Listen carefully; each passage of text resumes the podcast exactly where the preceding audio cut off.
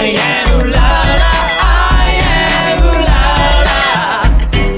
FMI Sweet.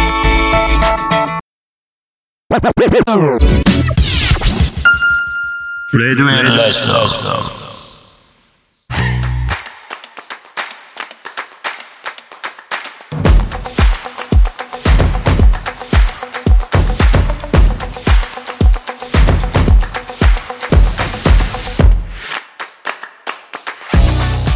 んばんは川端龍太です。6月6日火曜日みんなとつながるラジオとラジコ。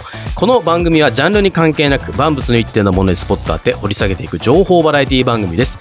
アイアンドウララ FM そして FM ラジオ川越の2曲より今週も同日放送でお届けいたします。えー、先日ですね私あの FM 川越のスタジオにお邪魔しまして、まあ、ディレクターさんともいろいろ話してですね、まあ、もしかしたら今後ね、えー、面白い話があるかもしれませんが、えその時はツイッターでお知らせします、えー、そして、えー、6月になりました。えー、6月のですね、私のカレンダー開いたらですね、てるてる坊主のイラストが描かれていまして、ああ、いよいよこの時期か、なんてね、除湿機のスイッチ入れまして、えー、皆さんもね、あの、空の様子を伺う日が多くなるんではないかということで、今週のスポットライトは、こちらにしました。えー、今週のスポットライトのコーナーはですね、気象予報士に迫ります。そこで今回はこの方にお越しいただきました。えー、元 NHK, NHK ニュース7のでですね気象予報士として活躍されていたあ現在はですね女優気象予報士として活躍されている中来さえさんです。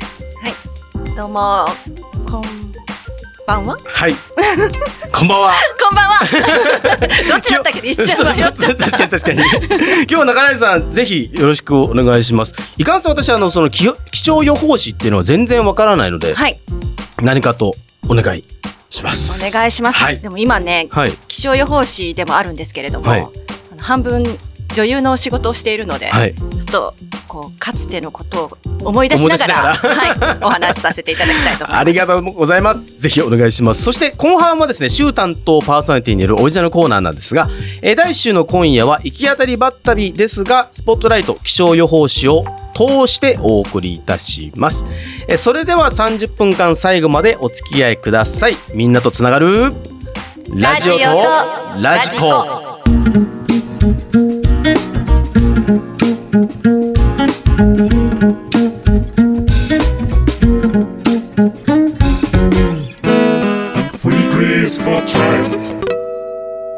今週のスポットライト。今週のスポットライトは気象予報士です。ということでですね、本日は気象予報士の中来さえさんにお越しいただいてますので、中来さんにいろいろ質問していきながら、進めていけたら、い、けたらと思います。で、えー、まず気象予報士なんですけども、はい、みんなが多分日常的に触れてるのって、ニュース番組とかで、まあ、キャスターとして、はい、えー、気象とか天気とかですね、最近はバラの季節ですとか、はい、なんかいろいろ発信してるイメージなんですけど、なんか先ほど聞いたのは、そのキャスターと気象予報士はそもそも違うと。はい。いう話があったんですが。ええ。キャスターは気象予報士の仕事の一部。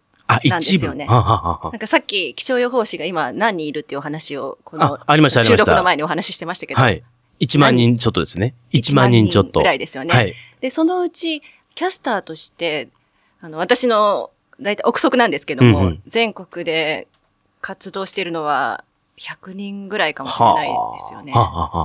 で他の人は何をやってるんだっていうことですけれども、うん、あのもちろんあの趣味でですね、サーフィンが好きとか、山登りが好きっていうので、もう取られてる、はい、あの天気が好きだから、こう、まあ好きな趣味と、えー、こう、なんていうんですかね、と合わせて、こう、取っちゃうかみたいな、あの、方もいらっしゃるんですけれども、はい、仕事とされてる方では、例えば、気象会社に入って、あの、予報業務だけをされてる方もいらっしゃるんですよ。それも気象予報士の方で、スーパーなどのですね、はい、あの、天気の予報を、こう、担当されてる方もいらっしゃるんです。スーパー？はい。スーパーマーケットですか？そうです。へえ。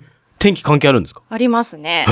売れ筋というのが、気温とか、まあ、あの、天気に大きく関係しまして、まあ、この季節ですと、これからだと、だんだん暑くなっていったりしますよね。うん、まあ、雨の季節もありますけども、うん、まあ、その季節の後、暑くなった時に、じゃあ、えー、アイスクリーム、どんなアイスクリームをおろそうかっていう話になった時に、はい。あのバリナアイスみたいな、ちょっとこう、ねっとりしたものか、もしくはさらっとしたかき氷、う。はい。どっちにしよう。どっちを多めにおろそう。うん。で、その時に、あの、気温がだいたい、あの、どんな、あの、ものを食べたくなるかっていうのが、こう、決まってるんです。ああるんですすか あのへえ、面白。バニラアイスだと、私の見た資料では、はいだいたい22、3度ぐらいで食べたくなるんです。あ、そうなんですはいか。今度、かき氷はどっちだと思います、高いか低低いかですか？はいえー、低い。低い、違います。気温が高い。高い方なんですか？はい。だいたい30度ぐらい。ええあの。かなり暑くなったら、はい今度はさらっとしたかき氷が食べたあ、そういうのあるんですか？はい。ですから、あの、その気温の予想を、はいあの、出しておいて、じゃあこの時にはどれぐらいお店に置こうかなっていうう。ーん。先に考えられますよね。そういった予報を出す担当の方もいらっしゃいます。なるほどね。じゃあもうテレビとかで活躍されてるのはもう本当にごく一部。はい。あはあ。の自治体の方でも予報士持ってらっしゃる防災担当の方もいらっしゃいますし、確かに。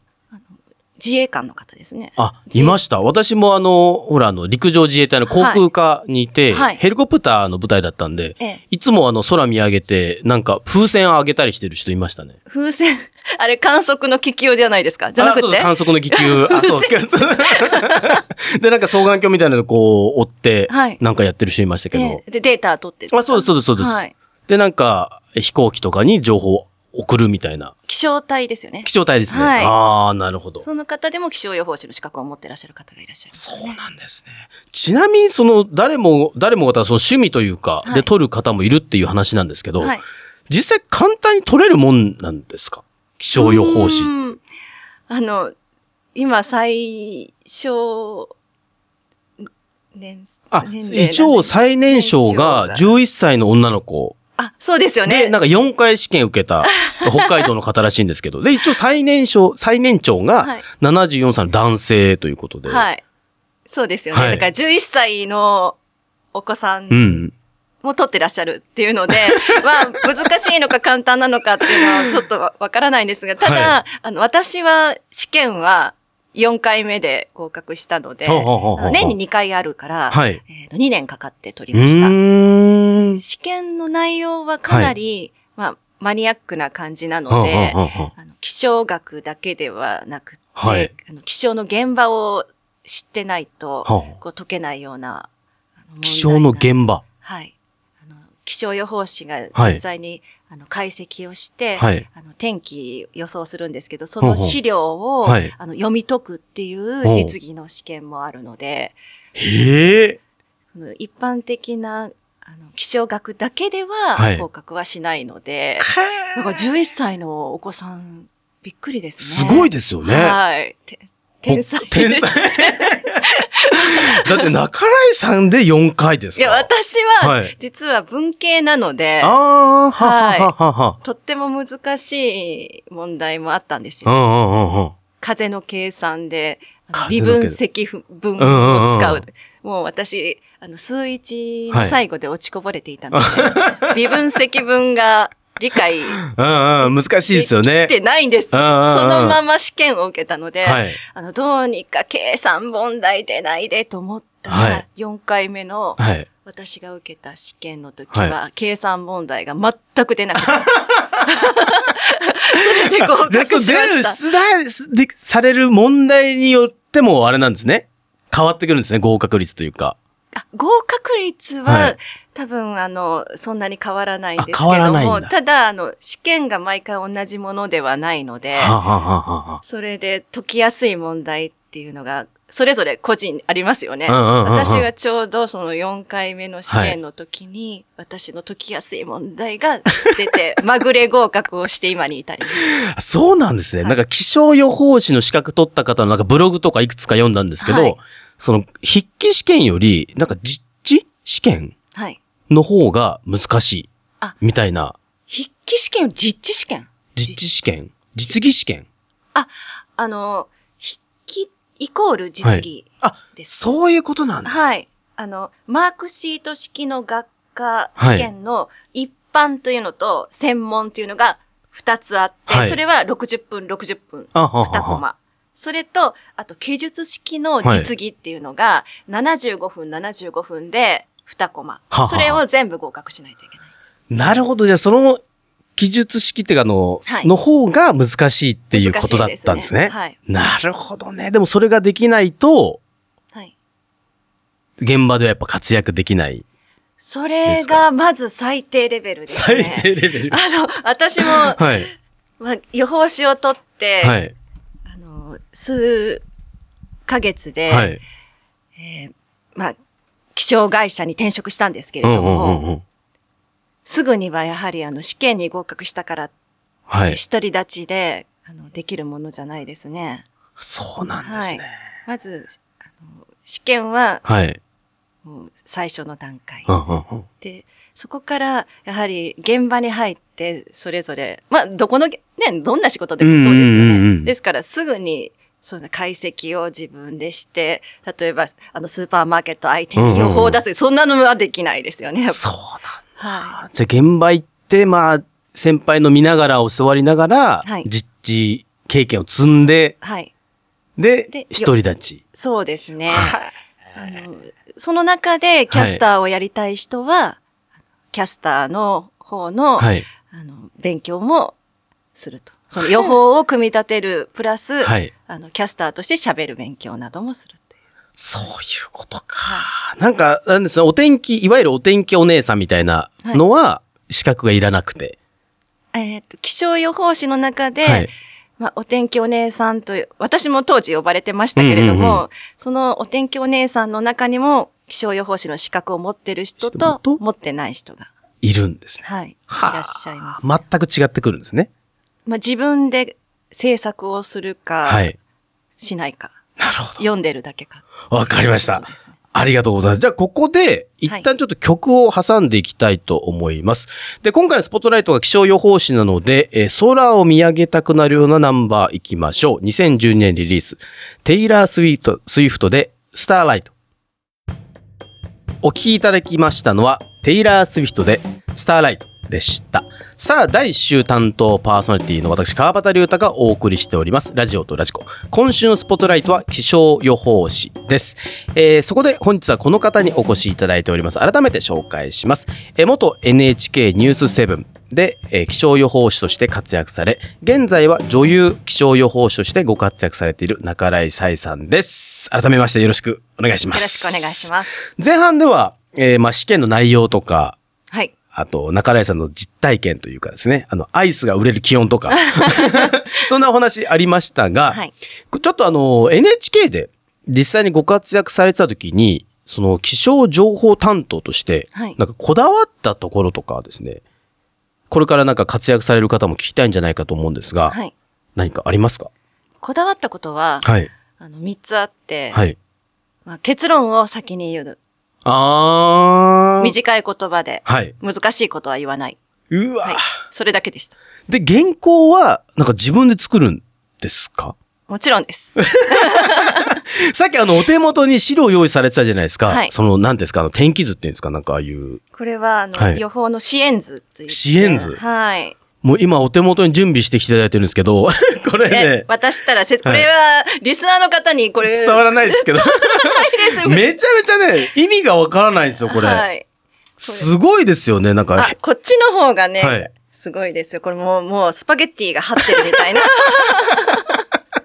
これだって、はい H っていうのはヘクトパスカルとかですか？H は高気圧です。あ、高気圧。はい。これは週間予報のはい方をご覧になってますね。こっちが、はいえーこの、まあ、72時間後ぐらいまでの、はい。はい。実況から75時間後ぐらいまでの、まあ、2、3日間の天気。で、もう一つ最初に、あの、H は何とか言われたのは、週間予報の方です。これを番組の前に全部頭に入れて、ご自身で原稿を作ると。そうですね。はいあの、すべてこれを解析をして。解析をしてはい。その中かはらい、ポイントを絞って、はい。そのポイントを伝えるには、はいどんな画面を使おうかというのを決めて、そこから組み立てていきます。そうなのか。よくね、うちのおかんとか、が、かん。うちのおかん。おかん。うちのおかんとかが、天気予報当たるとか当たらないとかなんか言ってるんですけど、はいそういう人に向けてちょっと一言言っていただいていいですか？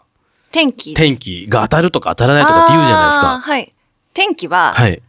ずれるんで。あ、ずれる？はい。天気はず、は、外れるんじゃなく天気外れるじゃなくて、はい天気はずれる。あ、天気はずれる？あ、なるほど。はい。じゃあそのずれることをちゃんと抑えとかなきゃいけないってことですね。そうです。あの、このご覧になった資料を 見ると、はい24時間後、36時間後、48時間後、72時間後うんうんうん予想をコンピューターではい出したものなんですね。大気って繋がってるじゃないですか。はいそれで一つがちょっとこうずれるとはい全部ずれてきますよね。例えば上昇すると思った空気がはい、そのまま平行に、あの、いこう横に流れた場合、はい全部が繋がってるから、その周りにも影響しますよね。なるほど。ですから、初期値でコンピューターが読んでいる、はいあの実況から、うんうんだんだんだんだん時間が長くなってくるとずれてくるんですよ。ですから、それが、まあ、外れる原因になる。なるほど。じゃあ外れるんじゃなくてずれると。ずれる。で、それを、はいあの修正して、あの直近の担当するキャスターがはい伝えるのが、こう言葉で伝えるのが私たちの気象キャスターの仕事なんで。なるほど。晴れマークだけれども、はいこの晴れはもう、あの、間もなく、あの、雲に覆われるとか、そういうのを実況でチェックしながら、私たちはこうカバーしていく。いや、ようやくその、今までのイメージとのその違いっていうんですかね。その、キャスターとか、気象予報士って何してるのかなみたいなのが、ようやくなんかつかめてきまあし、た。そうですか。はあ、なるほどね。あと最近その異常気象とかってよく言われるじゃないですか。はいで、実際これ異常気象なのかってちょっと聞きたいんですけど。私個人の感想でいきますと、何千年という,、はいこう歴史のスパンからいくと、うんうん異常かどうかはわからない。あ、なるほど。ただ、ここ100年ぐらいの、ま例を挙げると気温、うんうんうん。気温が実際に観測値が上がってきてますよね。気温が高くなってきてますよね。はいまあ、地球がちょ熱くなってる、うんよく言われる地球温暖化と言われますけれども。ですから、ここ100年ぐらいでは気温は上昇傾向であるということは観測結果から確か。では、その気温が高いことによって何が起こるかというと、はい。高い気温ほど雨雲の元の水蒸気を多く含みますよね。それで何かはいのきっかけで、こう山にぶつかってとか、あとうん風が収束して、こう上昇流が起こると、はい。その中に含まれている水蒸気がはい、雲粒になって雨粒になってザーッと落ちてくるんで、はい。気温が高ければ高いほど、大雨になる要素はあるわけですよね。なるほど。ですから、確かに。はい。ですから、はいあの、雨が降ればザーッと降る。それを異常気象かというかと言ったら、まあ、人間の生活に大きく影響を与えるので、まあ、異常気象が起こっているっていうことになると思いますし、まあ、もちろん気温の変化によって植物が育つ場所とかも変わってくるので、影響は出てますよね。はあ。はで、ほら、あの、気象災害って言葉なんか最近聞くんですけど、い。はい。これ、なんか、その気象予報士の中井さんからして、はい一般の人たちが、なんかこういったことを押さえといたらいいな、みたいなのってありますか？ポイントというか。気象災害。うん。やはり、人間は。はい地球に住まわせてもらっているわけですよね。はいその中で、まあ、人間だけが仕切ってるわけじゃないですよね。うんで、うーん、なんかちょっと言い方難しいんですけど、はいその自然というのはもう恐ろしいものなんで、うん人間の力ではどうしようもないものはい。であるから、こう謙虚に受け止めなきゃいけないなと思っていはははて、はは。が住まわせてもらってると。はい。ですから、あの、こう、自然を恐れて、うん。自分は大丈夫と思わずに、うん。自分の命を自分で守るっていう、ちょっとこう、あの、野生の勘を働かせるというか、なるほど。はい。あの、絶対安全というのはないんですよないんですね。はい。はあ、そういうことなのか。わかりました今のあ、すごいわかります、わかります、わかります。要はあれですね、その自然っていうのはもう偉大なる力もいろいろあ、いろんなことあるから、まあ謙虚に、えー、あれですよね。ちゃんとそういった自然を甘く見ることなく、はいまあ常に備えておくことが大事っていう。そういうことです。なるほど。その上で、一般の方がほら、あの、空を見て、はい。なんかこう、掴めるポイントというか、なんだろう。空見て、あ、これはこうだな、みたいなわかるような、ポイント、なんかありますか？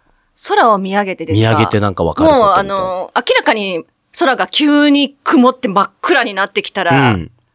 発達した雨雲が近くにあるっていうことなので、雷雨とか竜巻とかのはい。恐れがありますから、あのすぐに安全な室内に、うんうん。あの避難していただくっていうことが大切だと思いますし、はい。今はもう空を見上げるだけじゃなくって、はい。あの、こう、発達しした、うんそうですね、えーまあ、雨雲レーダーですとか、うんうんうんうんあと、あの、いろんな情報もうん。出てきて、はいあの私たちは情報を活用して自分たちの命を守ることができるので。はい。あの、空を見上げるだけじゃなくって、はいあの、雨雲レーダー、そして、そうですね、あと、キキクルって知ってますか？キキ来る。はいわかんないです。気象庁が、あの、出している情報で、はい。河川がどれだけの危険度かとか、ああと土砂災害の恐れが、はいあの、どこの地域にあるかっていうのを、もう一目瞭然で見れる。ようなサイトもありまして、はいそういった情報を活用していただくっていうのも大切かなと思います。なるほど。キキ来るですね。はい。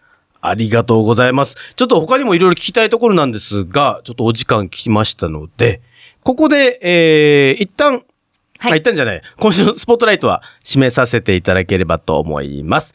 え以上、今週のスポットライトは気象予報士でした。えここで中来さんからのリクエストナンバーをお聞きください。1999年リリース、ラルクアンシエルでドライバーズハイ。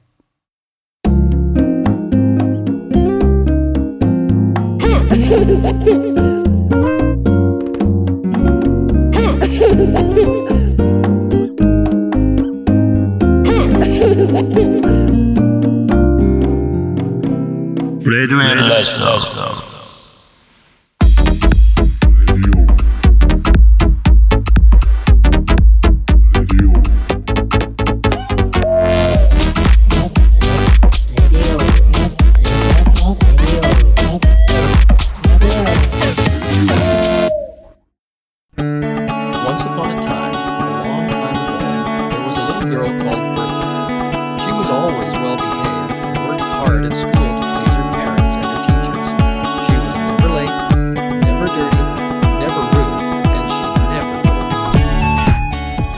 アイアンドウララ FM、そして FM ラジオ川越の2曲より今週も同日放送でお届けしてまいりました、ラジオとラジコ。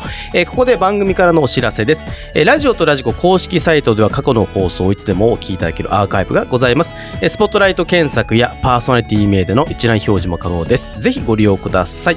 えーまた番組ではリスナーの皆様からお便りを募集しております。えー番組へのメッセージ、パーソナリティへの質問などお便り専用フォームよりお気軽におお送りください。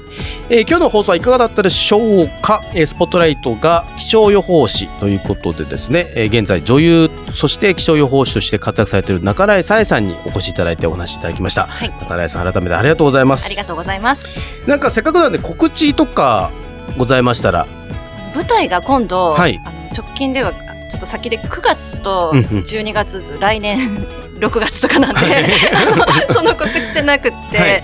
まあ、今はあの自分がキャスターをやっていた経験から、気象解説者を育てるという講座をやっておりまして、講座ですね。あのぜひキはい。ャスターを目指される方はね、受講していただきたいですし、今は主に、えー講演でですね、あの気象とはい。防災情報の活用ということを話してますので、はい。もしこの放送をお聞きの方で、はい。中来の講演が聞いてみたいはい。という方は、どこに連絡したらいいんですか？中来さんツイッター見ていただいたら一番早いですよね。そうですね。あとは、あの、ウェブサイトの公式のものがありまして、はい。あのそこにメールアドレスがございます。で、担当者の名前も書いてますので、はいその、倉田というものに連絡連してくだされば、対応させていただきます。わかりました。ありがとうございます。えーラジオとラジコは FM ラジオ川越では毎週火曜0時、アイうらら FM では同日夜11時からと再放送が4時間後にございます。詳しくは局のホームページなどをご参照ください。えーさて来週の放送は6月13日、第2週担当の福士夏子さん、そして小村俊樹さんでお届けいたします。お楽しみに。えー今夜もお聞きいただきありがとうございました。そして、えー中新井さえさんもありがとうございました。ありがとうございました。お相手は川端龍太でした。